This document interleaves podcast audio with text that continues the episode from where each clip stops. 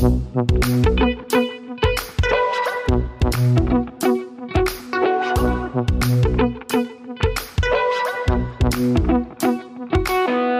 willkommen zu einer neuen Folge Praktisch Theoretisch, dem Podcast aus der Uni Bielefeld, in dem wir praktische Fragen stellen, die wir mit wissenschaftlicher Theorie beantworten möchten.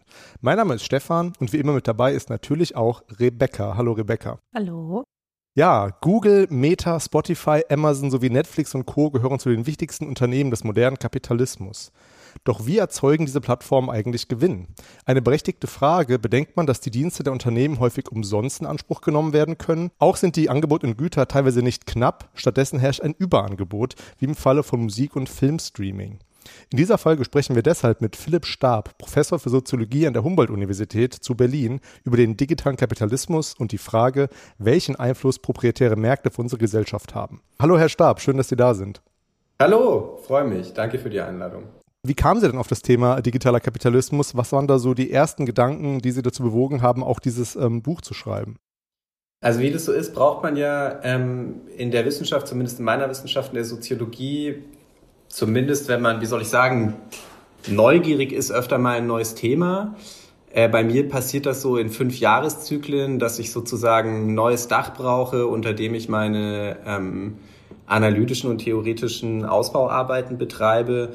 Und das war so ungefähr 2014 bei mir gekommen, ähm, als ich die Dissertation endgültig fertig und irgendwie endgültig verwertet und so weiter und so fort hatte. Und ich habe mich schon ähm, damals oder grundsätzlich immer sehr für Fragen von Macht und Herrschaft interessiert, auch von sozialer Ungleichheit. Und wenn man sich jetzt schon zu der Zeit fragte, wer denn eigentlich sozusagen äh, Machtkonzentration in der Gegenwart eigentlich ganz offensichtlich verkörpern und vielleicht auch eine Form von Machtkonzentration, die man jetzt im soziologischen Grundstudium vielleicht noch nicht oder mit dem soziologischen Grundstudium vielleicht noch nicht vollständig verstanden hat, dann ist man relativ schnell zu diesen sozusagen digitalen Leitunternehmen, ähm, wie ich ab dann gesagt habe, gekommen.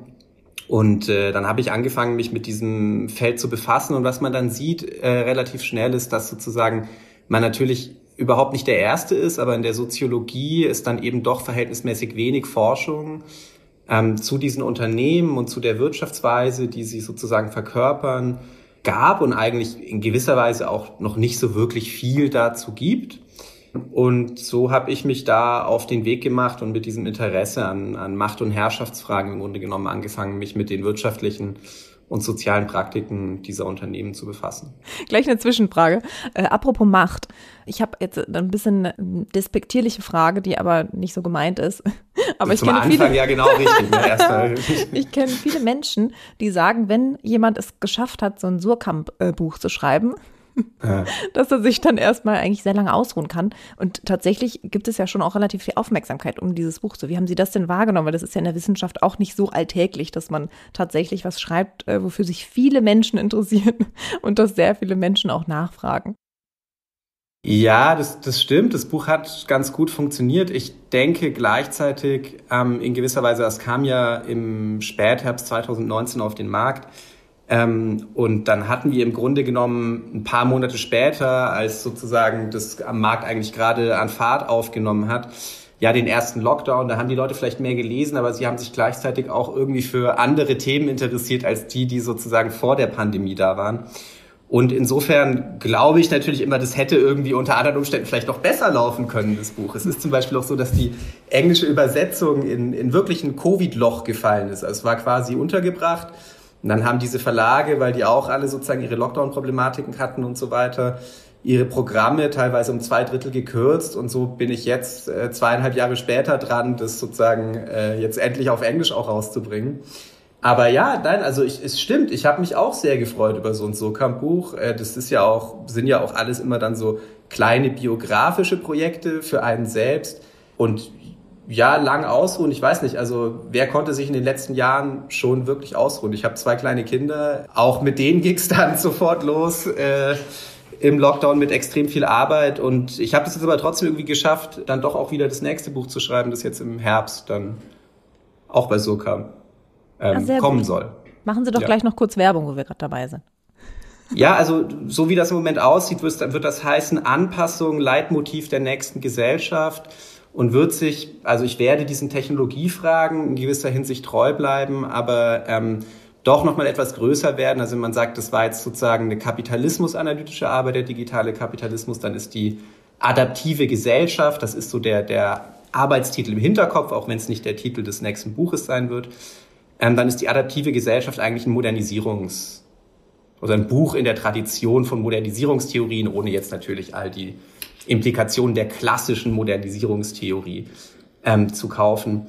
Und äh, es geht da im Grunde genommen um die Frage, ob wir uns längst in eine Gesellschaft hineinentwickelt haben, zumindest sozusagen in den hochentwickelten OECD-Kapitalismen, in liberalen Demokratien wie in Deutschland, in der sozusagen die kulturellen Leitorientierungen der Leute begonnen haben, sich wieder umzustellen von sozusagen Fortschritt, Emanzipation, Selbstentfaltung als Leit, Fixsterne der klassischen ähm, und auch liberalen Moderne hin zu Fragen der Selbstent äh, Selbsterhaltung und der unmittelbaren Gefährdung oder des unmittelbaren Man Managements von ähm, Überlebensrisiken. Und das ruft eben sozusagen Anpassungen im Gegensatz zu sozusagen all den verschiedenen Variationen progressiver, zukunftserschließender Praktiken auf den Plan und damit im Grunde genommen eine ganz andere Art von Gesellschaft, eben eine, die nicht sozusagen zukunftsorientiert ist, sondern auf die Stabilisierung von Gegenwart orientiert, die deswegen auch eigene, wenn man so will, politische Vektoren und Dynamiken aufweist. Das konnte man alles ganz gut jetzt, äh, glaube ich, an so einer paradigmatischen Adaptions-, Anpassungskrise wie der Pandemie beobachten, dass sozusagen das andere politische Bedürfnisse und andere äh, politische Legitimationsgrundlagen auf einmal ähm, auf den Tisch gebracht hat, die es vorher so nicht gab, die uns aber, glaube ich, langfristig begleiten werden. Ne? Die Leute sehen sich zunehmend nach Entpolitisierung, die ganzen Fragen der ähm, sozusagen Demokratisierung als Lösung der Kernprobleme liberaler Demokratien, wie man sich das noch in den 90er und Nuller Jahren vorgestellt hat, so in der Linie von Ulrich Beck oder Anthony Giddens. Das ist alles sozusagen vom Tisch und das stellt, wirft dann auch wiederum neue Legitimationsprobleme für diese Art von politischen Systemen auf. Das klingt auf jeden Fall kurz, auch spannend. Ganz kurz ganz und cool. konkret zusammenzufassen. Aber das klingt auf jeden Fall auch ganz spannend. Äh, und falls es dann schon in der Verlagsankündigung äh, da ist, verlinken wir euch das auf jeden Fall auch in den Show Notes. Äh, ja, Sie dürfen auch dann gerne zu diesem Buch nochmal äh, in unseren Podcast kommen. Aber heute widmen wir uns erstmal dem digitalen Kapitalismus. Wir haben jetzt noch gar nicht gesagt, wie das Buch eigentlich im vollen Titel hieß, nämlich der digitale Kapitalismus, Markt und Herrschaft in der Ökonomie der Unknappheit. Vielleicht können Sie doch mal für die Nicht-WirtschaftssoziologInnen unter uns äh, erklären, warum spielt die Frage von knappen oder nicht knappen Gütern innerhalb einer Marktwirtschaft eigentlich so eine zentrale Rolle? Also es ist in der Tat so, man schreibt ja immer für unterschiedliche unterschiedliche Teile des soziologischen Publikums. Für die, die sozusagen vielleicht eher aus den Wirtschaftswissenschaften oder auch aus der Wirtschaftssoziologie, der politischen Ökonomie kommen, ist es in gewisser Weise so ein kleiner Trigger mit der Unknappheit, weil wir natürlich davon ausgehen, ähm, in diesem Feld, dass sozusagen es zum Kern, zum Kern der Selbstlegitimation des Kapitalismus gehört, dass er mit der effizienten Distribution knapper Güter befasst ist. Wir brauchen Preise für Güter, die nicht jeder haben kann, weil sie knapp sind. Dinge, die jeder oder jede haben kann, für die brauchen wir keine Preise, weil sie unknapp sind. Und jetzt haben wir es, und das ist sozusagen diese Irritation, die dieser Titel gleich annoncieren soll, haben wir es also im kommerziellen Internet mit einer Ökonomie zu tun, in der viele der Güter, die dort gehandelt werden, all die, die sozusagen grundsätzlich digital sind, also man kann zum Beispiel sich eine MP3-Datei vorstellen oder ein YouTube-Video oder eine Software, irgendwie sowas, eben in dem Sinne knapp sind, dass zwar bei ihrer Herstellung schon durchaus Arbeitslohn und Energiekosten anfallen, wenn die aber einmal getan sind, diese Investitionen, dann sind diese ähm, Güter zu, wie das äh, gelegentlich heißt, quasi null Grenzkosten. Also es kostet dann nichts mehr, die sozusagen von einem auf tausend zu multiplizieren, sind die eben quasi zu ohne Kosten, fast ohne Kosten, näherungsweise ohne Kosten zu reproduzieren und damit im Prinzip auch unknapp. Gleichzeitig ist es so, dass die Leitunternehmen der Ökonomie der unknappen Güter im kommerziellen Internet in den letzten zehn Jahren in rasantem Ausmaß, in rasanter Geschwindigkeit zu den wertvollsten Unternehmen der Welt geworden sind. Und diese Irritation ist mit dem Begriff der Unknappheit erstmal aufgerufen. Wie kann das sein, dass in einer, dass sozusagen ausgerechnet eine Ökonomie, die in vielerlei Hinsicht auf unknappen Gütern basiert, in der Lage ist, zu, zu sozusagen zum Fixstern, zum Leit, ähm, zur Leitökonomie des globalen Kapitalismus zu werden. Jetzt können Sie eigentlich die Frage direkt äh, beantworten und ich würde die wieder zurückgeben. Äh, ja, wie kann das denn sein? Also wie lässt sich denn dieser digitale Kapitalismus dann kennzeichnen? Also wie gehen die Unternehmen mit dieser Unknappheit um und wie funktioniert dieses ganze Konstrukt? Naja, erstmal ist es natürlich so, dass sozusagen Unknappheit nicht nur eine Liability, also nicht nur eine so Schwäche oder ein Problem sein muss für kapitalistische Unternehmen, sondern die kann auch sozusagen ein, natürlich ein Potenzial haben, nämlich dann, wenn man es schafft, diese unknappen Güter künstlich, effektiv, künstlich knapp zu machen.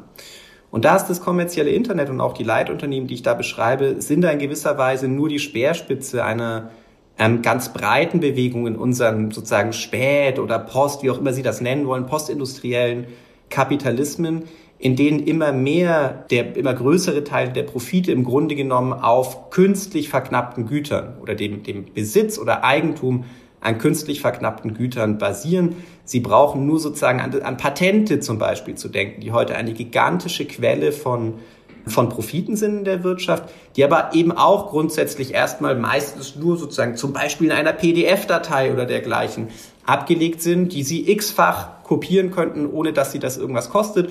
Und sie haben dann sozusagen ein ähm, legales Patentregime, also letztlich Recht, über das sie regulieren, wie diese unknappen Güter eben doch wie knappe Güter behandelt werden können. Im kommerziellen Internet ist das so, dass das vor allem, dass das zunächst mal eben gar nicht gelungen ist. Ne? Das ist jetzt, je nachdem, wie alt jetzt Zuhörer und Zuhörerinnen dieses Podcasts sind, ähm, können die sich im Zweifelsfall noch daran erinnern, dass es eine Zeit gab, in der Filme, hoch, hochwertige Filme, teuer in der Produktion und so weiter, für Sie und mich, wenn Sie einigermaßen kompetent waren im Umgang mit Computern, umsonst zu haben waren, in der Sie aufgehört haben, CDs zu kaufen, weil es alle Musik im Internet über bestimmte Plattformen seiner Zeit umsonst gab. Und diese Welt, das ist ja jetzt doch schon einige Jahre her, die ist eben vorbei. Warum ist die vorbei? Weil wir es geschafft haben oder weil es passiert ist, weil es geschafft wurde, im kommerziellen Internet sozusagen Handelsmonopole zu errichten, die im Kern den Zugang zu diesen Gütern regulieren und die damit künstlich verknappen können. Ne? Das ist sozusagen das eine Aufgabe, würde ich sagen, von dem, was man so landläufig als digitale Plattform diskutiert. Die sind in der Lage, sozusagen, wenn immer sie auf irgendein Gut zugreifen wollen, müssen sie erstmal durch das Tor einer bestimmten Plattform oder auch, ich spreche da auch von Meta-Plattformen, also dann sozusagen nicht diese kleinen Spotify, Uber, irgendein Delivery Startup, äh, Delivery Plattform oder dergleichen, sondern eben die die ganz großen, also ähm, Apple mit dem Betriebssystem iOS oder äh, Google mit Android, wann immer sie auf ein Gut über das kommerzielle Internet zugreifen wollen, müssen sie durch dieses Tor gehen und damit wird es für diese Unternehmen möglich, den Zugang zu Gütern und Dienstleistungen, die im kommerziellen Internet gehandelt werden, zu kontrollieren und letztlich zu bepreisen. Der Grund, warum das sozusagen, wenn man da ein bisschen sich schon mit beschäftigt hat oder sich vielleicht manchmal darüber gewundert hat, wie diese Ökonomie eigentlich funktioniert, ähm, warum man das sozusagen ad hoc schnell geneigt ist, in Frage zu stellen, ist, weil wir uns daran gewöhnt haben, dass ein Großteil der Güter, die, auf die wir über das kommerzielle Internet zugreifen, eben für uns umsonst ist. Wir bezahlen nichts für unser Gmail-Konto, wir bezahlen nichts für unseren für große Teile unseres Cloud-Speichers, äh, dafür, dass wir Google Maps benutzen. Wir zahlen zu wenig für zum Beispiel ähm, Taxifahrten oder Lieferdienstleistungen von Essen. Ne? Deswegen sind diese Unternehmen in aller Regel hochgradig defizitär, weil die diesen Konsum sozusagen subventionieren, also weil die Güter billiger sind, als sie sein müssten, um damit Geld zu verdienen. Wir haben uns also daran gewöhnt, dass diese Güter für uns günstig, in großen Teilen sogar umsonst sind. Was dabei dann eben nicht gesehen wird, ist, dass irgendwer natürlich dafür bezahlt. Und mein Argument, eines, das sozusagen so ein bisschen, wie soll ich sagen, mehr down to earth ist, als das Argument ist, jeder, der sich mit diesem Feld vielleicht ein bisschen intensiver befasst hat, dass dem sofort in, in den Kopf kommt, nämlich, dass die Leute damit, dafür ja mit ihren Daten bezahlen und dass diese Daten ja was wert sind. Da können wir auch noch mal drüber reden, wenn sie das wollen. Ja, also mein Argument, das in gewisser Weise ein bisschen mehr down to earth ist als dieses, ist, naja, erstmal ist es so, dass sozusagen das Verfügbarmachen von Gütern und Dienstleistungen diesen Unternehmen Macht gibt, nicht nur über die Konsumenten, deren Daten sie dann absaugen, um darauf irgendwelche anderen Produkte zu entwickeln, sondern vor allem über die, man so will, Produzenten dieser marktgleichen Systeme. Also die Leute, die zum Beispiel in Kenia oder auf den Philippinen Software für irgendwelche Programme im App Store schreiben. Oder die Leute, die sozusagen an anderen Stellen von digitalen Plattformen die Leistungen erbringen, auf die wir zugreifen. Also denken Sie zum Beispiel an die Leute, die an, an Unternehmen oder Läden, die versuchen, über eBay oder über Amazon Güter zu verkaufen. Über diese, wenn man so in dem Fall dann Dritthändler, aber nennen wir es mal en gros die Produzenten in diesem marktgleichen System, über die gewinnen diese marktgleichen Digitalunternehmen wie Google, Apple, Facebook, Meta heute oder Amazon eben eine ungeheure Macht. Und diese Macht, die, die bepreisen sie auch. Ne? Also wer bezahlt für unseren Konsum? Naja, erstmal die Leute, die Unternehmen und der Teil der Wirtschaft, der auf der Angebotsseite abhängig ist von digitalen Leitunternehmen, abhängig dahingehend, dass er ohne sie überhaupt keinen Zugang zu Konsumentinnen und Konsumenten mehr findet. Und das ist eben ein Prozess, der sozusagen natürlich nicht, nicht vervollkommend ist. Also das ist nicht sozusagen, das ist noch nicht die ganze Wirtschaft, aber es ist ein Prozess, ähm, der eben mit dem Wachstum und mit dem immer weiteren, der immer weiteren Ausbreitung und immer neue Wirtschaftsbereiche, dass die, den diese Unternehmen praktizieren, eben sozusagen die Tendenz in der sich dieser Art von digitaler Kapitalismus bewegt, glaube ich, richtig und zutreffend beschreibt. Nur eine Frage, die ich aus einem Seminar mitgebracht habe, das ich gegeben habe vor zwei Semestern. Das hieß nämlich äh, digitaler Kapitalismus passenderweise. Und ich habe das dann Untertitel benannt, Verteilungskämpfe im Cyberspace, ein bisschen reißerischer. Und, ja, auch ein ähm, guter was, Untertitel eigentlich. Danke. ähm, und wir haben da, weil, weil ich Historiker bin, haben wir das so ein bisschen auch quasi noch historischer angegangen, das Thema. Und wir haben dann angefangen mit dem sogenannten Neoliberalismus, der ja auch schon im Podcast mal Thema war. Mit Professor Peter Kramp haben wir darüber gesprochen. Und so ein Grund, warum, warum man dann diese neoliberalen Ideen, ich sag mal, verfallen ist, äh, Ende, Ende der 70er, Anfang der 80er, war ja, dass so die Märkte gewisse Übersättigungserscheinungen hatten. Also ähm, man kann jetzt das ganz grob runterbrechen, dass in der, in der, in der Nachkriegszeit ähm, war erstmal ein großer Bedarf von vielen Produkten da, wenn man jetzt klassischerweise Automobile Spiele und, und irgendwie äh, Whiteware, also so Haushaltsprodukte oder sowas sich anguckt. Irgendwann hatte halt jeder äh, und jede äh, so, so ein Ding zu Hause und ähm, die ProduzentInnen mussten dann eben äh, mit gewissen anderen Strategien versuchen, ja, diese, diese, diese Sachen noch weiter in den Markt zu bringen und so weiter.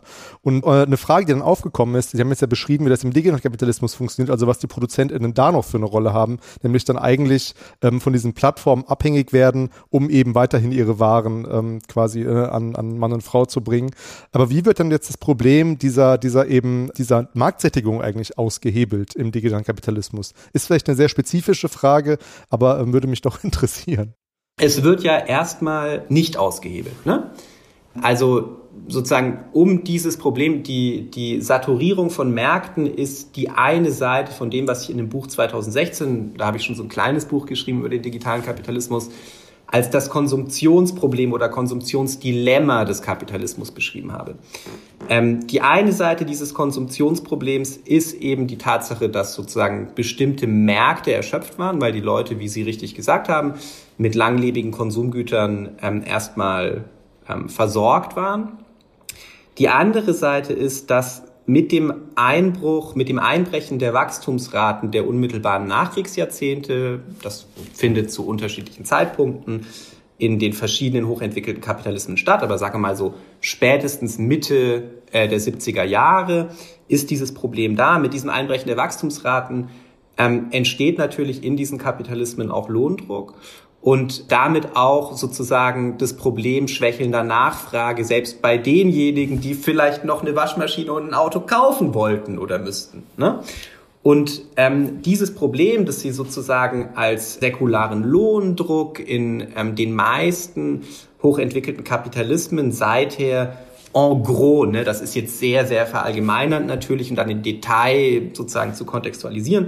Also dieses Problem, das die seither haben, das wird natürlich in keinster Weise gelöst von den, den, nennen wir es mal, Innovationen des digitalen Kapitalismus. Was aber passiert ist, dass diese Unternehmen sozusagen mit bestimmten Versprechen auf den Rest der Ökonomie zutreten können. Also wenn man, wir stellen uns das mal so ein bisschen personifiziert vor, Google kann eben zu den Produzenten, die ihre Autos und Waschmaschinen nicht mehr verkauft kriegen, hingehen und sagen, wir haben eine Innovation im Bereich der Werbung, die dazu führt oder die euch das möglich macht, jetzt die Leute zu erreichen, die wenigen restlichen Leute, die eine Waschmaschine oder ein Auto wollen, ob sie es brauchen, sei mal dahingestellt, ne? aber denen man ein solches Produkt mhm. verkaufen kann und die ihr andernfalls mit anderen sozusagen etablierteren klassischen Formen der Werbung überhaupt nicht finden würdet. Ne? Und damit versprechen die sozusagen in diesem kompetitiveren neoliberalen Kapitalismus, in dem zunächst mal, äh, Herr Fasol, Sie haben das ja richtig sozusagen, finde ich, ange, angesprochen, erstmal sozusagen die Konkurrenz zwischen den Unternehmen globalisiert und damit auch erweitert worden ist. Ne? Also sozusagen, wir, wir kommen aus dem Kapitalismus, in dem gibt's keine Konkurrenz zwischen deutschen Automobilherstellern und koreanischen. In einen, in dem gibt's die, ne? sozusagen auf globalen Märkten. In diesem Kapitalismus treten diese Unternehmen auf mit dem Versprechen, sozusagen Konsum intensivieren zu können. Durch Werbung heute immer noch eine oder wahrscheinlich die wichtigste Profitquelle von allen möglichen Internetunternehmen wenn man das sozusagen bis zu dem Punkt zurückverfolgt, wo die eine Dienstleistung verkaufen, für die sie auch wirklich äh, mit der sie auch wirklich Geld verdienen. Aber auch das ähm, zweite zentrale Wachstumsfeld, mit dem das kommerzielle Internet sozusagen zum Zentrum der Transformation des Kapitalismus geworden ist, nämlich der E-Commerce. Also sozusagen der, dieses, manche ist immer so ein bisschen down to earth mein Argument, relativ trivial. Wir reden von den magischen, datengetriebenen Geschäftsmodellen und so weiter. Wenn wir auf die Profite gucken, sehen wir erstmal im Aufstieg dieser Ökonomie Online-Werbung und E-Commerce. Und auch der E-Commerce verfolgt ein ähnliches Versprechen. Ne? Also Amazon verspricht, den ähm, Dritthändlern, die dort vertreten sind, dasselbe wie äh, Google Daimler verspricht. Wir bringen euch äh, in Kontakt mit Nachfrage, zu der ihr sonst keinen Kontakt kriegen würdet. Und dieses Argument lässt sich eben besonders dann, äh, lässt sich im Grunde genommen erst dann wirklich machen, wenn Nachfrage zum entscheidenden Problem geworden ist. Und das ist äh, sozusagen in den 1960er Jahren und so weiter auf äh, mit in der Welt steigender Löhne und äh, gleichzeitig steigender äh, Bedürfnisse, nicht saturierter Märkte eben noch nicht der Fall, ist aber was, was sich seither dann eben, wenn man so will, zu einem Kernproblem des Kapitalismus entwickelt hat. Vielleicht nicht das Kernproblem aus einer externen Sicht, ne, da würden wir vielleicht ökologische Probleme und dergleichen eher benennen, aber sozusagen aus einer aus einer innerkapitalistischen Sicht für die Reproduktion und Stabilisierung des, einer kapitalistischen Wirtschaftsweise ist das ein essentielles Problem, wenn sozusagen die Leute immer weniger kaufen und deswegen Produzenten in Schwierigkeiten geraten. Also kann man sagen, dass die Leute, ähm, die jetzt schon alle ein Handy haben, dass die dann eben dazu angeregt werden oder angeregt werden sollen, noch ein weiteres Handy zu kaufen oder eben ein neues Handy zu kaufen, ist eben dann so die Intensivierung von Wettbewerb, der eben dann noch globaler wird und der die Mittel der Werbung, die dadurch durch den digitalen Kapitalismus oder durch die und die VertreterInnen dieses, dieses Kapitalismus eben noch äh, ja quasi effektiver in Anführungsstrichen an Mann und Frau gebracht werden kann. Ne, das ist zumindest das Versprechen ob das wirklich so ist. Also nochmal in einer Welt, in der sie, man kann sich das ja modellhaft vorstellen, ne? in einer Welt, in der, und nochmal, wie gesagt, das ist jetzt nur modellhaft, in der die Löhne nicht steigen und damit immer mehr Produzenten um einen nicht wirklich wachsenden ähm, Nachfragekuchen konkurrieren, glaubt man schnell jedes Versprechen der sozusagen Effektivierung von so Distributionsprozessen, der Rationalisierung von Konsumptionsprozessen. Ne? Also der, der Philipp Stab wird noch was kaufen, wenn er in der Lage ist, mit seiner wenigen Zeit, die er für seinen äh, stagnierenden Lohn äh, aufwenden muss, in der U-Bahn sozusagen äh, noch irgendwie übers Handy was zu kaufen. Der schafft es nicht mehr in Laden, aber wenn ihr bei Amazon vertreten seid, dann kauft er vielleicht trotzdem was bei euch. Ne? Diese Art von Logiken, die kann man da plausibel machen. Ob das tatsächlich der Fall ist, ne, ist nochmal eine ganz andere Frage, als ob das tatsächlich gelingt. Sie haben diese, und jetzt werden wir mal ganz empirisch, Sie haben diese Prozesse zum Beispiel in den USA gehabt, wo Facebook seinerzeit verurteilt worden ist dafür, dass sie die Reichweite und Granularität ihrer personalisierten Werbung gegenüber den Werbekunden, also den Produzenten, massiv übertrieben haben. Die sind nicht, sozusagen einfach gesagt, die waren nicht so gut darin, Konsum zu rationalisieren, wie sie behauptet haben. Und im E-Commerce zum Beispiel oder, oder im, im weiteren Feld eines zunehmend digitalisierten Handels ist es natürlich so, dass sie sich schon fragen können, ob sozusagen oder dass, dass man, man das mit so guten Gründen hinterfragen kann, so ist richtig besser formuliert, dass Amazon sozusagen irgendwie oder der E-Commerce und Amazon als sozusagen sein Fixstern irgendwie neue Nachfrage geschaffen haben. Erstmal ist das ja ein Unternehmen, das niedrige Löhne zahlt und der Wahrscheinlichkeit nach irgendwas damit zu tun hat, dass Karstadt halt immer mehr dahin darbt und sozusagen seit Jahren langsam stirbt. Ne? Dann haben sie es im Zweifelsfall nur mit Verschiebungen von Nachfrage von einem zu dem anderen Ort zu tun.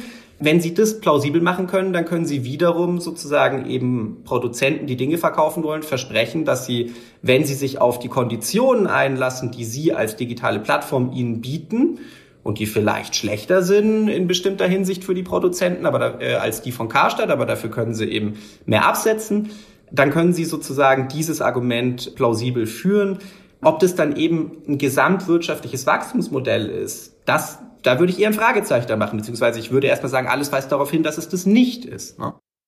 Jetzt warte ich auf dich, Rebecca. Ich, ich hatte nur eine äh, andere Frage, weil das ist jetzt schon ein bisschen her, dass du das angesprochen hast. Aber da du schon den Neoliberalismus aufgeworfen hast, würde ich noch mal ein bisschen so eine Verständnis-Einordnungs-Zwischenfrage stellen. Und zwar, wie sich denn eigentlich Neoliberalismus und digitaler Kapitalismus zueinander verhalten. Also ist das irgendwie eine Unterentwicklung im Neoliberalismus oder ist das die nächste Stufe oder hat das überhaupt was mit, also hat bestimmt was miteinander zu tun, aber ähm, wie würden Sie das jetzt mal sehr äh, holzschnittartig gefragt, so zueinander in, in Beziehung setzen? Also wie das oft so ist, hängt das natürlich am Ende des Tages davon ab, was für einen Begriff vom Neoliberalismus man hat. In dem Buch, und ich finde immer noch, dass das, ein, dass das ein wichtiges Argument ist, habe ich das so beschrieben, dass das sozusagen eine Neoliberalismus inkompatible wirtschaftliche Praxis ist, die im Neoliberalismus herangereift ist. Warum inkompatibel? Deswegen war, also wie kann man dieses Argument führen? Man kann dieses Argument führen, wenn man erstmal sozusagen unterstellt, dass das, was man mit Neoliberalismus meint, eine wirtschaftliche Theorie ist und nicht so sehr eine wirtschaftliche Praxis. Ne? Das sind zwei unterschiedliche Dinge. Ne? Theorie ist nicht immer dasselbe wie Praxis, da sind wir ja irgendwie beim Titel dieses Podcasts. So, also die Theorie oder sagen wir ein, ein, ein quer durch als neoliberal bezeichnete ökonomische Theorien zentraler Gedanke ist, dass der Markt all die Funktionen, die, in diesen, die ihm in diesen Theorien zugeschrieben werden, dann erfüllen kann und nur dann erfüllen kann, wenn er in einem bestimmten Sinne neutral ist. Das heißt, da müssen alle irgendwie Zugang haben, da müssen sich Preise frei bilden können, damit die sozusagen äh, sich bei optimalen Werten einpendeln und so weiter und so fort. Und das, was ich Ihnen als digitalen Kapitalismus äh, bisher versucht habe zu beschreiben, ist ja im Grunde genommen das absolute Gegenteil von das davon. Das ist die Privatisierung der Marktfunktion durch einzelne Leitunternehmen, die exklusive Kontrolle über ihre über die ein Teil der Konsumenten, also Apple über all die Menschen mit iPhone und Google über all die mit ähm, mit Android Phone behalten und diese Macht ausspielen können gegenüber der Restökonomie, die abhängig ist von ihnen, immer mehr dafür, dass sie überhaupt Zugang zu den Märkten, mit denen diese Unternehmen identisch sind, erhalten. In der Bedingung und unter dieser Perspektive ist sozusagen digitaler Kapitalismus das Gegenteil von Neoliberalismus. Und es ist deswegen, glaube ich, nach wie vor ein wichtiges Argument, weil man so ganz gut verstehen kann, welche Art von Gegenbewegung gegen den digitalen Kapitalismus eigentlich im Moment zumindest gewisse Erfolge erzielen.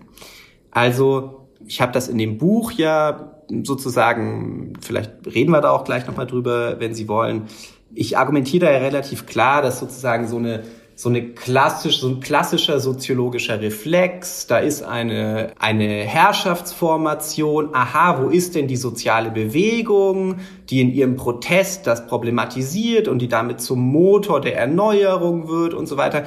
Sozusagen, ich argumentiere in dem Buch dahingehend, dass diese Art von soziologischer Reflex aus empirischen Gründen im digitalen Kapitalismus wahrscheinlich ins Leere läuft. Also wir sehen diese sozialen Bewegungen nicht, wir sehen verschiedene soziale Bewegungen, aber erstmal ist es so, dass die Leute, die diese soziale Bewegung tragen müssten, ich sag mal en gros als Konsumenten von dieser Konstruktion ja profitieren. Und das auch noch in einer Welt, in der deren Löhne in der Tendenz stagnieren und stagniert haben seit, seit langer Zeit. Also warum sollten die das tun? Und das ist vielleicht eine ganz sozusagen, again, down-to-earth-artige Erklärung dafür, warum wir das nicht sehen. Gleichzeitig ist es aber so, dass wir natürlich schon durchaus massive Konflikte um die wirtschaftliche Praxis, die ich als digitaler Kapitalismus bezeichne, sehen.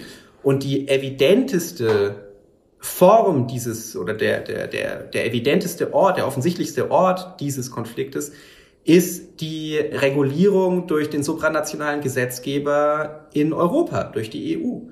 Also die EU befindet sich seit einigen Jahren, aber wirklich auch mit zunehmender, sozusagen immer mehr Fahrt dahinter, in einem Prozess, der, nur das läuft so unter dem Label EU-Plattformregulierung, umfasst verschiedene Gesetzespakete wie den Digital Markets Act, den Digital Services Act, den Data Act, den Data Governance Act und so weiter.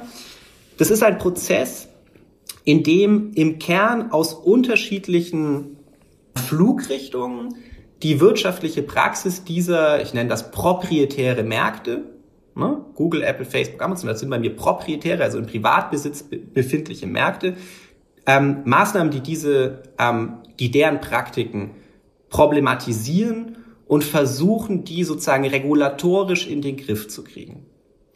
Jetzt ist das Interessante, was sozusagen ähm, die gemeinsame Stoßrichtung und der, wenn man so will, das Idealmodell dieser Art von Regulierung, die tatsächlich ähm, angetan ist, das System, das ich Ihnen ähm, in dem Buch beschreibe, schon nachhaltig zu destabilisieren. Ich will nicht sagen, dass das gelingt, aber das ist deren Ziel. Die sind sehr sozusagen in line mit der Kritik, die auch ich in diesem Buch ähm, formuliert habe. Und ähm, man muss sehen, was daraus wird. Was ist also der, der Fluchtpunkt dieser Art von Regulierung? Im Grunde genommen ist es die Herstellung neutraler Märkte im kommerziellen Internet und in der Datenökonomie. Also der Digital Markets Act als, wenn man so will, ähm, Leitakt dieser neuen Art von ähm, Plattformregulierung der EU ist im Kern ein kartellrechtliches Programm. Der ist im Kern dafür da, die Macht von Monopol- oder Oligopolartigen Unternehmen im digitalen Bereich zu beschneiden, die auf bestimmte Neutralitätsstandards ähm, hinsichtlich von Anbietern, die von ihnen abhängig sind, ähm, zu verpflichten, sie dahingehend äh, zu verpflichten, dass sie nicht mehr exklusiv sich Daten aneignen können, die die Grundlage ihrer Macht zur Gestaltung der digitalen Märkte sind und weiteres. Das Nochmal, der Fluchtpunkt dieser Perspektive sind neutrale Märkte und die Idee, wie man die umsetzt, das ist eine, die im Grunde genommen sagt, dem privatisierten Marktdesign der digitalen Plattformen müssen wir politisch ein politisches Marktdesign entgegensetzen. Und natürlich ist es so, dass jede neoliberale Strukturreform, also wie bei dieser Unterscheidung zwischen neoliberaler Theorie und neoliberaler Praxis. Jede neoliberale Praxis beginnt erstmal mit einer auf sozusagen die Expansion von in Anführungszeichen echten Marktprozessen zielenden politischen Marktdesign. Das ist genau das, was wir jetzt machen. Wir haben es also zu tun, so nenne ich das in einer, in einer neuen Publikation, die demnächst kommt. Wir haben es im Grunde genommen zu tun mit einer Bewegung, die man als einen Gegen, als, als den Versuch eines gegenhegemonialen Neoliberalismus bezeichnen könnte. Und die Tatsache, dass der Neoliberalismus in diesem, wenn man so will, Leitfeld der ökonomischen Transformation der Gegenwartsgesellschaft auf einmal zu einer, wieder zu einer Quelle der Kritik geworden ist. Nicht zu einem Objekt der Kritik, sondern zu einer Quelle der Kritik an Macht- und Herrschaftskonzentration, das ist doch ein ziemlich gutes, äh, guter Hinweis dahingehend, dass zumindest sozusagen im konsensuellen Neoliberalismus der EU das, was die digitalen Plattformen so treiben, nicht als satisfaktionsfähige neoliberale Praxis gilt. Das würde ja auch erklären, warum es da eben keine sozialen Bewegungen gibt, die das so richtig quasi durchdrungen haben, weil der Neoliberalismus ist ja nicht nur, nicht nur für jetzt die politisch ganz Linken ja irgendwie so eine Art Feindbild. Und wenn man jetzt überlegt, oder wie Sie das gerade gesagt haben, dass der Neoliberalismus oder gewisse Aspekte an diesem äh, Gedankensystem irgendwie uns vor diesen proprietären Märkten retten oder schützen kann, dann ist es ja erstmal ein, ja, ein ziemlich, man könnte, ja, faszinierender Gedanke, aber auch ein ziemlich, ähm, ja, ähm, frustrierend auch irgendwie, ne? Ja. Ja, genau, genau. Also so ziemlich, äh, also nicht intuitiver Gedanke äh, vielleicht, aber trotzdem äh, ergibt das Sinn, was die da gerade. Ja, wir sind halt, wir sind halt ideologisch irgendwie bankrott, ne? Das ist halt das, mhm. was man, was man sozusagen da ähm, irgendwie sehen kann. Ne? Also das ist halt wirklich interessant, weil das, das Ding ist sozusagen, gerade wenn man, das ist ja eine, eine Theoriebildung und eine Analyse, die findet in dem hochgradig dynamischen politischen Feld statt. Das habe ich ja im Grunde genommen gerade eben schon, schon beschrieben. Und das Interessante ist jetzt, wenn man sich anguckt, wie sich von rechts bis links Parteien europaweit positionieren zu den Problemen, die ich als sozusagen Vermachtung von Märkten, Ausquetschen von Produzenten, Rentenextraktion und so weiter beschreibe.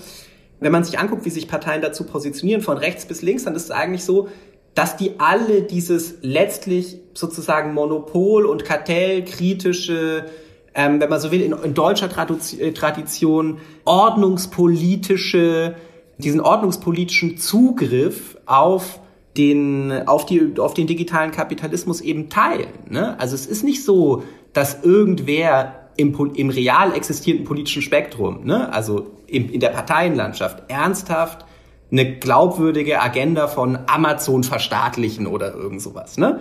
produziert. Nein, nein, die alle sozusagen sind im Kern festgelegt auf ein Programm politischen Marktdesigns, das finde ich jetzt wieder gar nicht so fürchterlich frustrierend, äh, Herr Fassold und Frau Moltmann, ne? Weil, also sozusagen, ich bin, ich sage das immer gerne so ein bisschen anekdotisch, ich bin 38, ne? Ich kenne, ich kenne im Grunde genommen nur im weitesten Sinne neoliberale Dominanz im politischen Denken und politischen Handeln der Bundesrepublik und Europas. Und das ist mit dieser expliziten, eben auch zielgerichteten Politisierung von Märkten vielleicht nicht vorbei, aber es kommt da zumindest ein unberechenbarer Vektor rein. Weil dass sie Märkte politisieren, heißt ja nicht, dass sie, dass sozusagen irgendwelche marktorientierten Reformen in diesem Zusammenhang gelingen. Was aber passiert, ist, dass sie sozusagen staatliche Oversight, staatliche Kontrolle, ähm, staatliche Steuerungsfähigkeiten versuchen, in diesem Teil, diesem sehr wichtigen Teil der Gegenwartsökonomie eben auszubauen. Und das öffnet erstmal, finde ich, einige Türen, die bisher wirklich sozusagen bombenfest vernagelt waren. Ne? Und das finde ich an dieser ganzen ähm, Geschichte sozusagen wirklich interessant. Also ich muss jetzt irgendwie auch ein aktualisierendes Vorwort für die englische Ausgabe schreiben und jetzt muss man auch sozusagen irgendwie was dazu sagen, wie genau eigentlich, was man eigentlich von diesem Trajekt der Politisierung des digitalen Kapitalismus, insbesondere in Europa, weil wir da eben doch irgendwie vorangehen, eigentlich so zu halten hat. Ne? Und dann wird es auf einmal ganz, ist gar nicht so einfach, das sozusagen da das Kind mit dem Bade auszuschütten, schon gar nicht, wenn man soziologisch sowieso sensibel ist für die also öffnenden öffnenden Effekte nicht intendierter Folgen sozialer Praktiken. Ne? Wenn wir, jetzt waren wir gerade schon so ein bisschen beim Thema Frustration und oh mein Gott, was, was ist dann, Aha. was kann man dann überhaupt noch machen? Aber ich frage noch mal ein bisschen konkreter zurück zur Neutralisierung quasi von, von Märkten. Wie würde das denn konkret in so einem Szenario, wo man versucht, Amazon jetzt zum Thron zu stürzen zum Beispiel, wie würde das aussehen? Also gibt es da irgendwie schon wirklich, also wirklich so konkrete Ideen, wie man da rangehen könnte? Also es gibt so verschiedene Modelle. Ne? Es gibt ähm, zum Beispiel, da haben wir jetzt noch nicht drüber gesprochen, aber die Frage, also wenn man jetzt erstmal fragt, wie genau spielen eigentlich im ökonomischen Sinne diese proprietären Märkte, diese digitalen Plattformen, Metaplattformen ihre ökonomische Macht aus, dann ist die simple Antwort erstmal, naja, indem die eine wirklich horrende Umsatzbeteiligung bei jedem kapitalistischen Tauschakt, bei jedem Verkauf, der auf ihrer Plattform, auf ihnen äh, als Plattform stattfindet, nehmen. Da gibt es so eine Daumenregel, die stimmt nicht für jeden einzelnen Fall, aber als Daumenregel ist die gar nicht schlecht und das sind diese 30 Prozent. 30 Prozent der Umsätze nehmen die Plattform nur dafür, dass Produzenten oder andere Dritthändler überhaupt Zugang zum Markt erhalten. Ne? Das ist das, was man konkret meint, wenn man sagt, der Markt ist nicht neutral. Man muss erstmal ein Drittel seiner Umsätze abgeben, um auf dem überhaupt vorhanden zu sein. Ja? So. Das ist dann eben dieser proprietäre Markt. Also Sie haben jetzt die Erklärung für den Begriff des proprietären Markts mhm. geliefert eigentlich. Ja. ja, oder eine Praxis, die diese proprietären Märkte eben ähm, sozusagen, wie die ihre Macht ausspielen, um, um äh, Geld zu erwirtschaften. Und jetzt habe ich so ein bisschen Ihre Frage verloren, Frau Moltmann. Geben Sie mir noch mal kurz einen Hinweis. Wie das konkret aussehen könnte, wenn man jetzt versuchen würde, zum ah, ja, genau, Beispiel. Genau, genau. Ja. Ja, also das eine ist natürlich, dass man versucht, diese Praxis einzudämmen. Ja, dass man sagt, politisch, es, es gilt jetzt stakeholderorientierte Lösungen dafür zu finden, was ein fairer Betrag ist. Und der ist nicht 30 Prozent.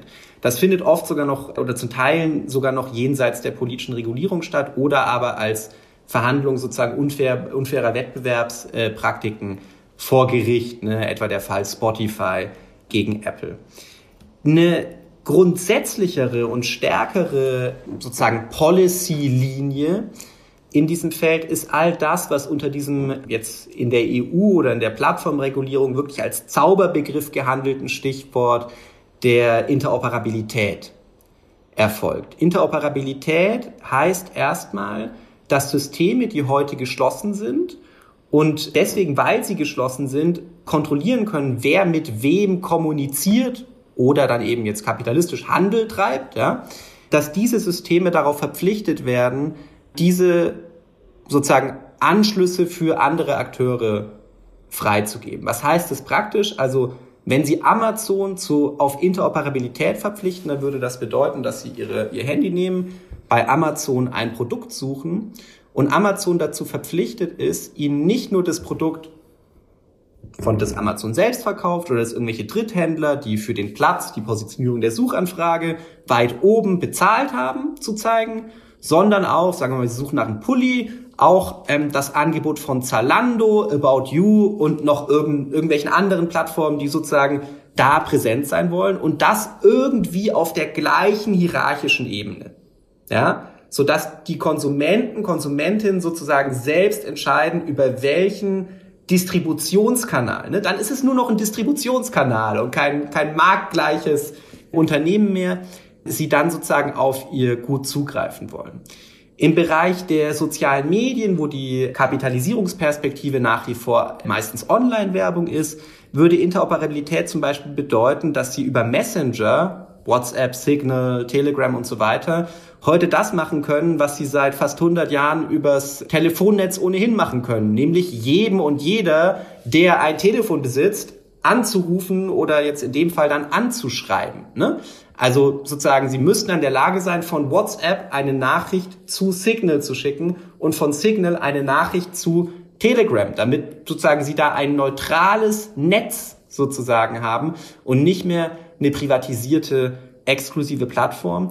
Und das würde, so ist die Idee, die Macht, die diese Unternehmen sowohl über die Konsumenten, primär über die Konsumenten ausüben, über ihre User, ne, auf der äh, Konsumentenseite ausüben, das würde die in einem ähm, eklatanten Ausmaß schwächen. Und diese Macht über die User oder Konsumenten, Konsumentinnen brauchen diese Unternehmen ja, damit sie den Zugang zu denen exklusiv kontrollieren und eben in in Form der Besteuerung von Umsätzen an die Produzenten dieser Welt verkaufen können.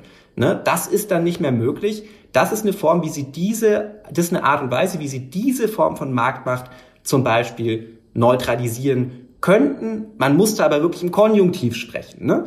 Aber es ist dann auch interessant, wenn man jetzt sozusagen über das politische Trajekt, das da drin steckt, die Möglichkeiten und so weiter nachdenkt.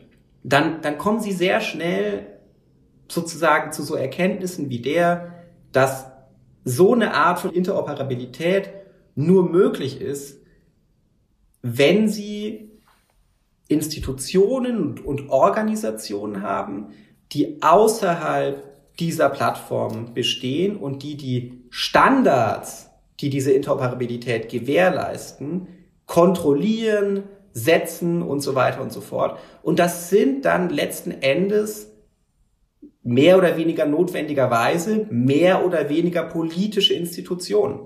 Das heißt, sie bauen sozusagen ein, ein, sind im Prinzip gezwungen, und das kann man auf verschiedenen Ebenen, das ist jetzt bei der Interoperabilität nur ein Beispiel, ähm, ein Apparat von Marktsteuerungs-, Marktgestaltungs-, Marktdesignorganisationen und Institutionen zu errichten, der erstmal zumindest in der Lage ist, die politische Macht über die Ökonomie mindestens mal zu steigern. Ja? Und nochmal, das ist doch was, was jetzt für jemanden, der vielleicht kritisch gegenüber entfesselten Märkten eingestellt ist, erstmal sozusagen eine ganz interessante und gar nicht so ähm, frustrierende Nachricht. Ne? Wie das letzten Endes dann mit, äh, mit politischer Praxis gefüllt wird, ist natürlich irgendwie eine andere Frage und auch eine, die über dieses ganze, sozusagen über das Digitalfeld als isoliertes Feld, finde ich, hinausgeht oder darüber hinausgehend betrachtet werden muss, weil klar, in der Regulierung der Digitalmärkte verfolgen sie im Kern in Europa ein ordnungspolitisches Marktdesignprogramm. Das ist alles sozusagen neoliberales Playbook, wenn man so will. Aber im Kontext der Nachhaltigkeitstransformation, der ökologieorientierten Transformation der Wirtschaft, ziehen sie Zielgrößen und Zwecke der politischen Gestaltung der Ökonomie ein, die durchaus über dieses neoliberale Playbook hinausgehen, weil deren Zielgröße nicht Profitmaximierung durch Wettbewerb, Innovationen durch Wettbewerb und so weiter per se ist, sondern die Reduktion von CO2, die Reduktion von äh, Abfall und dergleichen äh, und so weiter und so fort. Und sie werden, wir befinden uns im Grunde genommen, so würde ich das beschreiben, in einem Prozess, in dem dieses marktorientierte digitale Regulierungsprogramm im Bereich, im, im Begriff ist, auf das ökologische ähm, Transformationsprogramm kapitalistischer Märkte zu treffen. Und wo ich das für relativ wahrscheinlich halte, dass die Tools, ne, die Werkzeuge, die zur Gestaltung und Kontrolle von Märkten im digitalen Kapitalismus entwickelt wurden, perspektivisch genutzt werden können, um eine ökologieorientierte Transformation des Kapitalismus oder dieser Art von Ökonomie, ob es dann noch ein Kapitalismus ist, vielleicht sogar eine andere Frage, die dafür eben genutzt werden können. Das ist das, was sozusagen dieses Feld als hochdynamisches Feld, finde ich, wirklich extrem spannend und auch instruktiv sozusagen wirklich für eine sozusagen an der wirklich an der an der harten Grenze der Aktualität. Sie wissen ja, ich habe eine, eine Professur, die heißt Soziologie der Zukunft der Arbeit, ja, also die sozusagen zukunftsorientiert in dieses offene Feld in der Lage ist, hineinzublicken. Ich finde es irgendwie ganz spannend. Ich musste mich die ganze Zeit immer noch auch daran denken, dass Sie vorhin gesagt haben, gerade das Thema nochmal soziale Bewegungen und warum, also warum setzen sich da nicht mehr Menschen gegen zur Wehr? Es hat ja auch schon immer viel mit eben, es ist jetzt äh, auch was Banales, aber egal, mit irgendwie so Bequemlichkeit zu tun und ziehe ich da selber irgendwie Profit im, also ob das jetzt irgendwie ähm, wirklich materieller ist oder irgendwie einfach Bequemlichkeitsprofit sozusagen. Das zieht sich da irgendwie so durch und tatsächlich ja auch auf beiden Seiten sozusagen. Also einerseits wenn ich zum Beispiel weiß, als Mensch, der sich auch schon darüber bewusst ist, was zum Beispiel WhatsApp mit meinen Daten macht und ich weiß, okay, Signal wäre jetzt besser, aber alle meine Freunde und Freundinnen sind ähm, bei WhatsApp und es ist für mich wäre es halt unbequem, irgendwie ständig allen zu sagen, jetzt geht doch mal bitte darüber, damit ihr mit mir kommunizieren könnt. Das Thema haben wir auch irgendwie ganz oft so im Kolleginnenkreis schon mal gehabt, weil wir eben auch gerade äh, am ZIF, wo ich arbeite, eine Datenschutzforschungsgruppe äh, haben, wo natürlich das ganz viel thematisiert wird.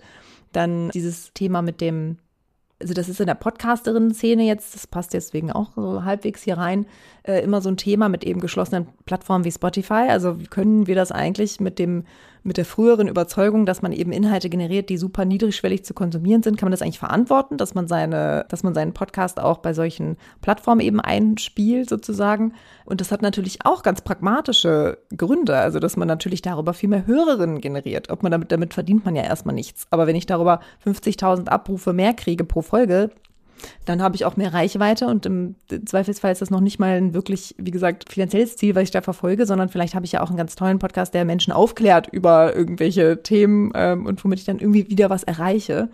Und gleichzeitig ist das ja in der Nachhaltigkeitsbewegung eigentlich dasselbe. Ne? Also wenn ich jetzt eben es gemütlich finde, mit dem Auto überall hinzufahren, dann finde ich das halt gemütlich. Und wenn ich es gemütlich finde, weiterhin fünf Tiere die Woche zu essen, dann finde ich das halt schön. Und dann habe ich halt keine Lust, mich mit dieser Unbequemlichkeit auseinanderzusetzen.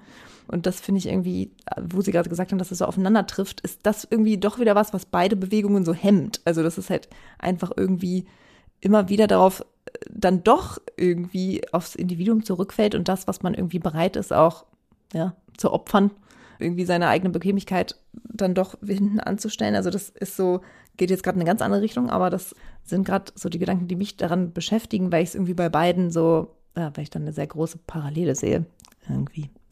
Es ist ein wichtiger Punkt, ne? Und einer, den sozusagen, wie soll ich sagen, zu klären einer herrschaftssensiblen Soziologie in gewisser Weise gar nicht schwer fällt. Also ich sag's mal ohne Soziologie und sozusagen aus der Praxis herausgesprochen, die Bequemlichkeit der Leute spielt in gewisser Hinsicht für das, für die Nachhaltigkeitstransformation, wie man sich die im Bereich politischer Eliten vorstellt, mindestens mal eine untergeordnete Rolle. Und ich persönlich würde sagen, und das ist auch gut so, ja, wenn man jetzt nicht von den politischen Eliten ausgeht, sondern von der Frage, wie wie verändern sich, sozusagen, wie kommen schnelle Veränderungen von ökonomischen Prozessen, wie wir die ja da in diesem Fall auch erreichen wollen, eigentlich zustande, dann ist die simple Antwort, glaube ich, naja, die kommen verhältnismäßig selten sozusagen durch aufgeklärte freiwilligen Verzicht und so weiter und so fort zustande, sondern durch, wenn man so will, Preisschocks, externe Krisen, massive politische Regulierungen oder dergleichen, ja.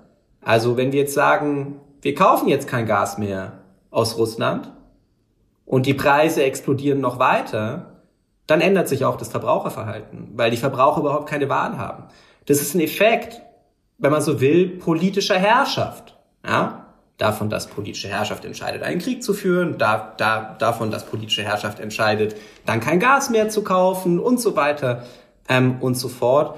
Und in ähnlicher Art und Weise, wenn vielleicht auch nicht in gleicher Weise radikal, vielleicht aber doch, ja, so, muss man sich, glaube ich, auch all diese Dinge, die man jetzt auf EU-Ebene in Bezug auf Grenzausgleichszölle für Stahl und Zement und so weiter und so fort eben verhandelt, vorstellen, ja. Also am Ende des Tages ist sozusagen ihre Irritation, dass dass sozusagen, dass die Leute sich doch dazu entscheiden müssten, sonst würde das, sonst würde das doch nicht klappen. Das ist eine, wenn ich da nochmal zurückkommen darf auf mein nächstes Buch.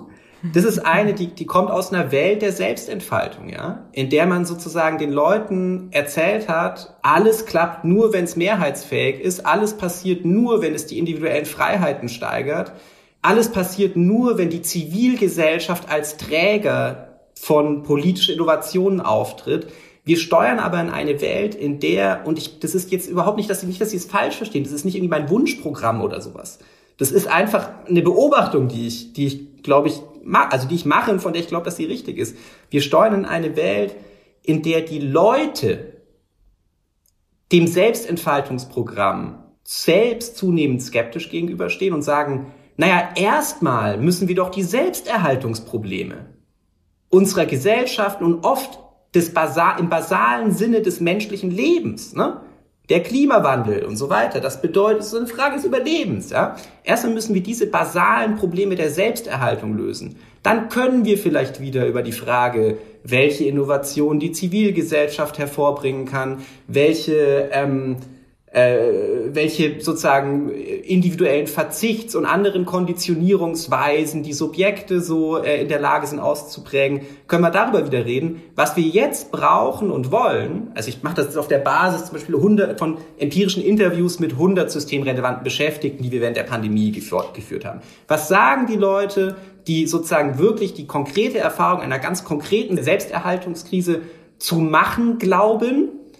Die sagen, wir wollen eine Entpolitisierung dieser Selbsterhaltungsfragen. Selbstentfaltungsfragen sind eitel, die Zumutung an die Leute, immer alles selbst machen zu müssen, ist nur ein sich aus der Verantwortung stehlen politischer Eliten und so weiter und so fort. Wir wollen einen stärkeren Staat, der in der Lage ist, sozusagen diese fundamentalen Selbsterhaltungsprobleme für uns zu lösen. Und in einer bestimmten Hinsicht ist es das, was wir eben auch im Handeln der politischen Eliten, glaube ich, zunehmend sehen und ich denke auch noch in zunehmendem Ausmaß in naher Zukunft weiter sehen werden diese ganze Frage, wenn man es ein bisschen softer ausdrücken will, der Rückkehr des Infrastrukturstaates als sozusagen eine Lehre aus der Selbsterhaltungskrise der Pandemie ne, zum Beispiel. Das sind alles Dinge, in denen sozusagen, wenn man so will, politische Herrschaft als explizite politische Herrschaft zurückkommt, weil die Leute auch wollen und verlangen zunehmend, dass die sich nicht mehr so ich sag's mal ein bisschen zugespitzt, aus der Verantwortung stiehlt. Ne? Und mit dieser Dynamik sozusagen ist dann die Frage, naja, wie, wie schafft man das, dass die Leute ihr Verhalten ändern? Die sollte man weiter stellen, ne? weil schaden kann das sowieso nicht. Aber wenn sie, und da kommen wir auch wieder auf die, auf sozusagen die, die Programmatik zeitgenössischer Protestbewegung.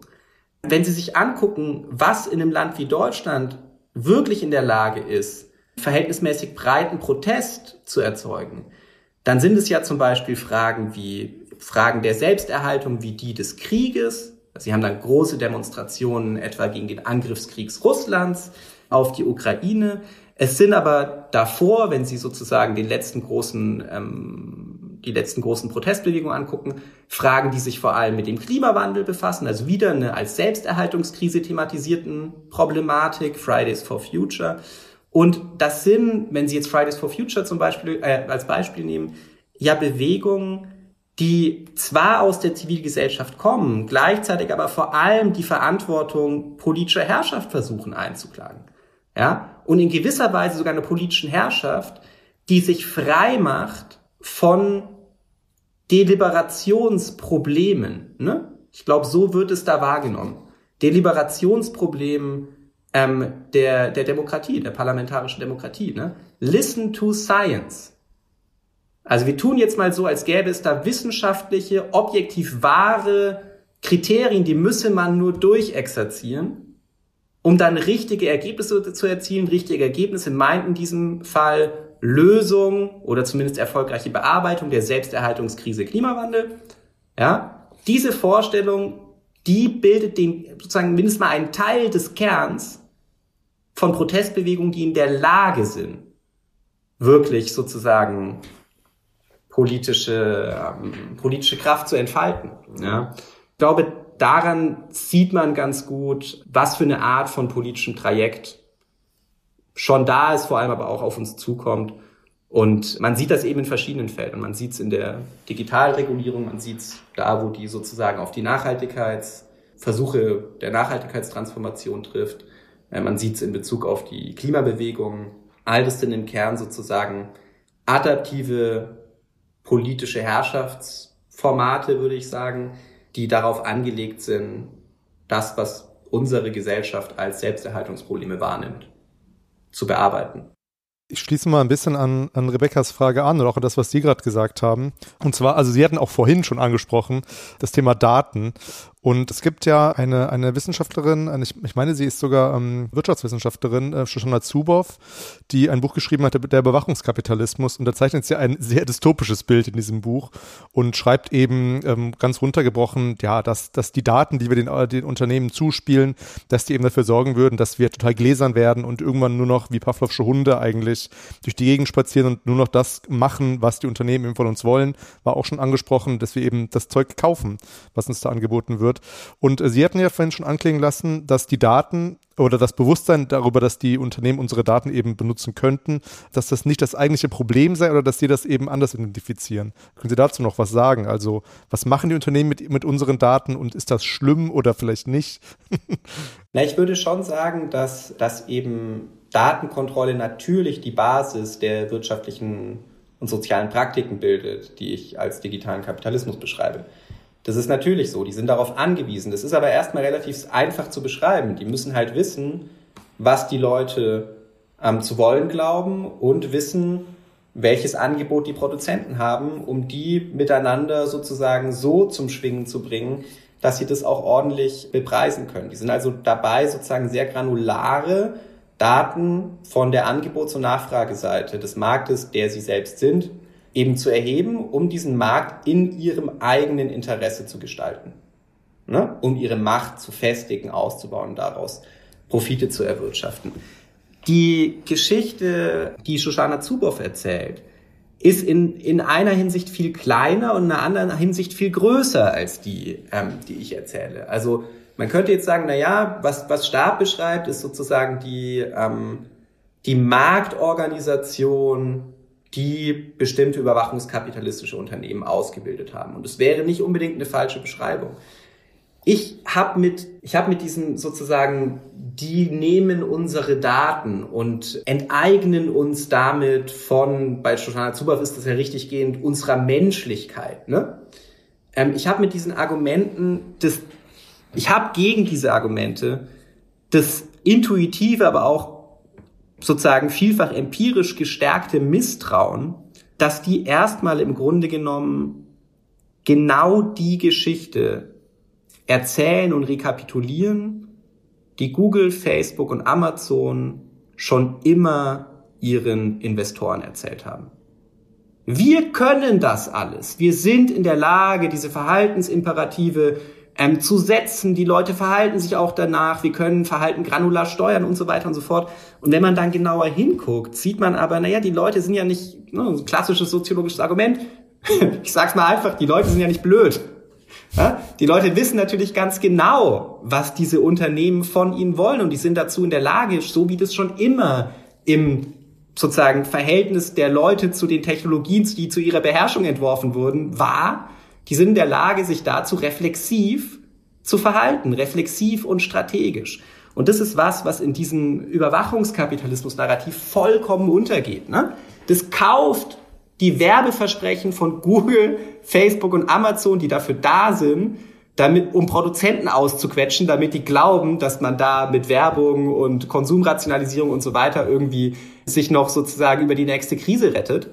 Die kaufen diese Argumente und drehen halt die normative Lesart. Das ist dann halt sozusagen von dem, das verspricht Profite, das dreht man halt auf 180 Grad und sagt, das ist Entfremdung, ja. Das ist so ein bisschen, ich finde den Move, um mal ganz ehrlich zu sein, ich finde ihn einfach so ein bisschen billig. Also das ist so, das ist sozusagen, und, und ich finde es problematisch, diesen Unternehmen erstmal ihre Selbstbeschreibungen komplett abzukaufen, wenn es die, wir haben vorhin drüber gesprochen, verschiedenen Evidenzen dahingehend gibt, dass diese Selbstbeschreibungen mal mindestens massiv übertrieben sind.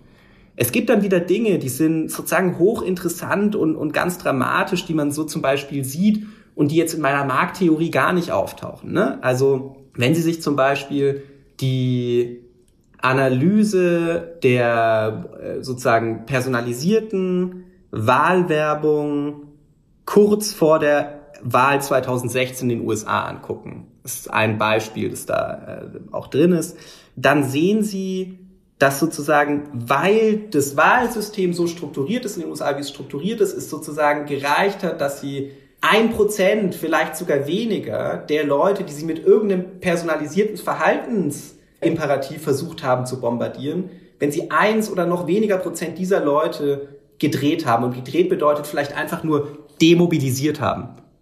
Dass sie das geschafft haben, dass die nicht zur Wahl gegangen sind. Dann reicht es eben, dass irgendein, irgendein Teil von einem Staat, irgendein Wahlbezirk kippt. Ne? So. Und dann hat das sozusagen diese aggregierten Effekte, die dazu führen, dass am Ende dann irgendwie ganz knapp irgendjemand diese Wahl gewinnt und sozusagen sich die Geschichte der, der Welt irgendwie verändert. Ja. Das liegt aber nicht daran, weil sozusagen irgendwie diese, diese Verhaltenssteuerung so extrem effektiv ist, dass wir alle täglich und so manipuliert sind. Das liegt daran, dass es in einem bestimmten soziologischen Setting reicht, wenn sie ein Prozent oder 0,1 Prozent der Leute demobilisieren durch irgendeinen Verhaltensimperativ. Ja? Ja klar gelingt es. Also die Leute sind ständig von irgendwas abgelenkt und demobilisiert. Ne?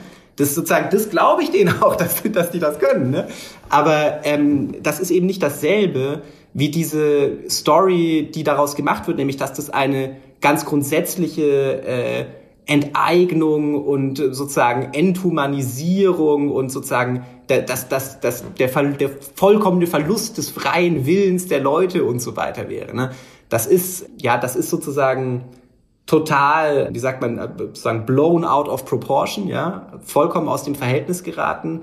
Während ich ihm sagen würde, naja, die Tatsache, dass sozusagen diese Unternehmen erstmal davon leben, dass sie proprietäre Märkte errichtet haben, was für sich sozusagen uns schon eine Menge, habe ich ja heute auch versucht, irgendwie so ein bisschen plausibel zu machen zumindest, uns eine Menge über die Transformation des Gegenwartskapitalismus sagt. Das ist dann eben mehr down to earth nochmal, ne? Aber vielleicht auch irgendwie, bleibt vielleicht irgendwie stärker in den, in Proportionen, die empirisch auch darstellbar sind. Also ich nehme mal mit, ideologischer Bankrott, aber vielleicht ist es doch nicht so schlimm. naja, so, so ein ideologischer Bankrott ist ja auch da, also sozusagen, der ist ja auch in der Lage, eine Situation zu öffnen. Ne? Und so würde ich das beschreiben. Ich würde sagen, in meiner Lebenszeit war die Situation der politischen Ökonomie in Europa en gros noch nie so offen wie heute. Das finde ich ein schönes Schlusswort.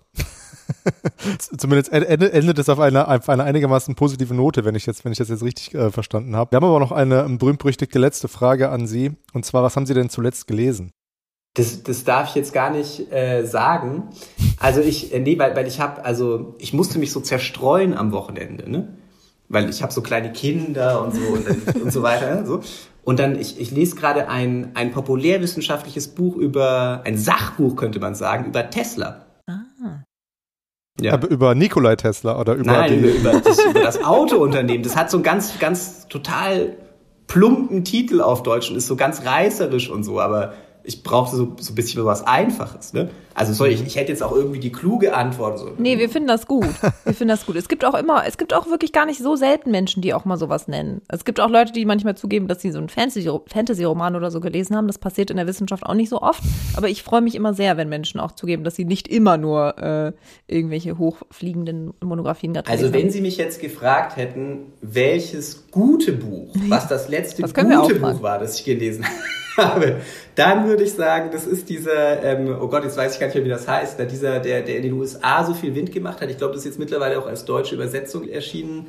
Ähm, Ministerium für die Zukunft. Ja, The Ministry ah. of the Future. Stan Stanley genau. Robinson. Genau. Also The Ministry of the Future äh, habe ich tatsächlich, fand ich tatsächlich, ist ein extrem interessantes Buch, wenn man sich über diese Trajekte der Entwicklung von Gesellschaft in die Zukunft hinein so versucht, ah ja. ein Bild zu machen. Aber wie heißt denn jetzt noch das Tesla-Buch? Das braucht noch den Titel und den Autoren. Oh Gott, nee, das können wir nicht. Da müssen wir noch mal schneiden, irgendwas Kluges überlegen. Das heißt, glaube ich, das heißt, glaube ich, Ludacris Mode. Ah. Die wahre Geschichte von Tesla oder irgend sowas, so in der Art. Die wahre Geschichte für, von Tesla für Dummies. Ähm. Tesla für Dummies wäre auch schön gewesen, ja. Haben wir heute wieder. Warum Why Tesla is evil and äh, irgendwas. Also was finde ich funktioniert ja auch immer sehr gut. Why is ja, XYZ ja, ja. evil? Finde ich gut. Sehr schön. And what we can do about it.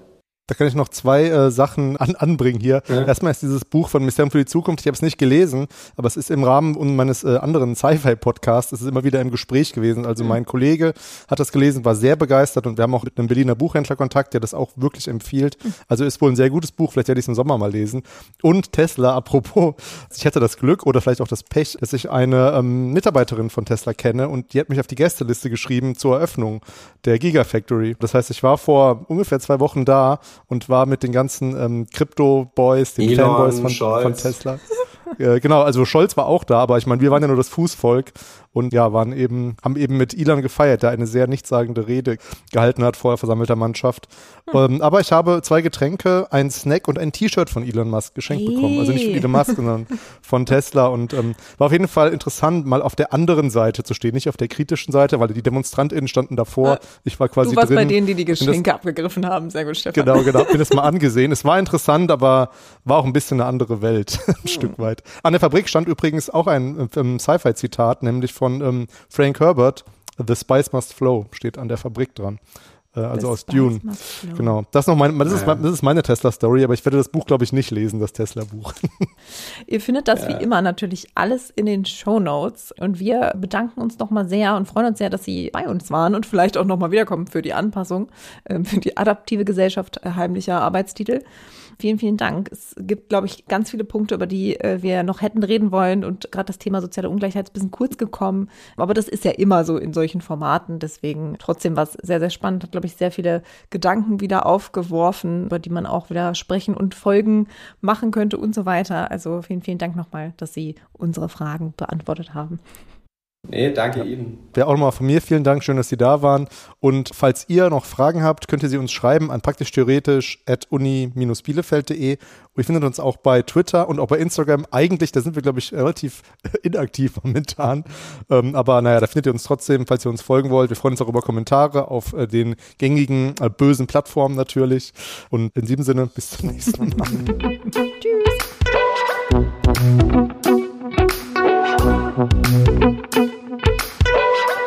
Mm-hmm.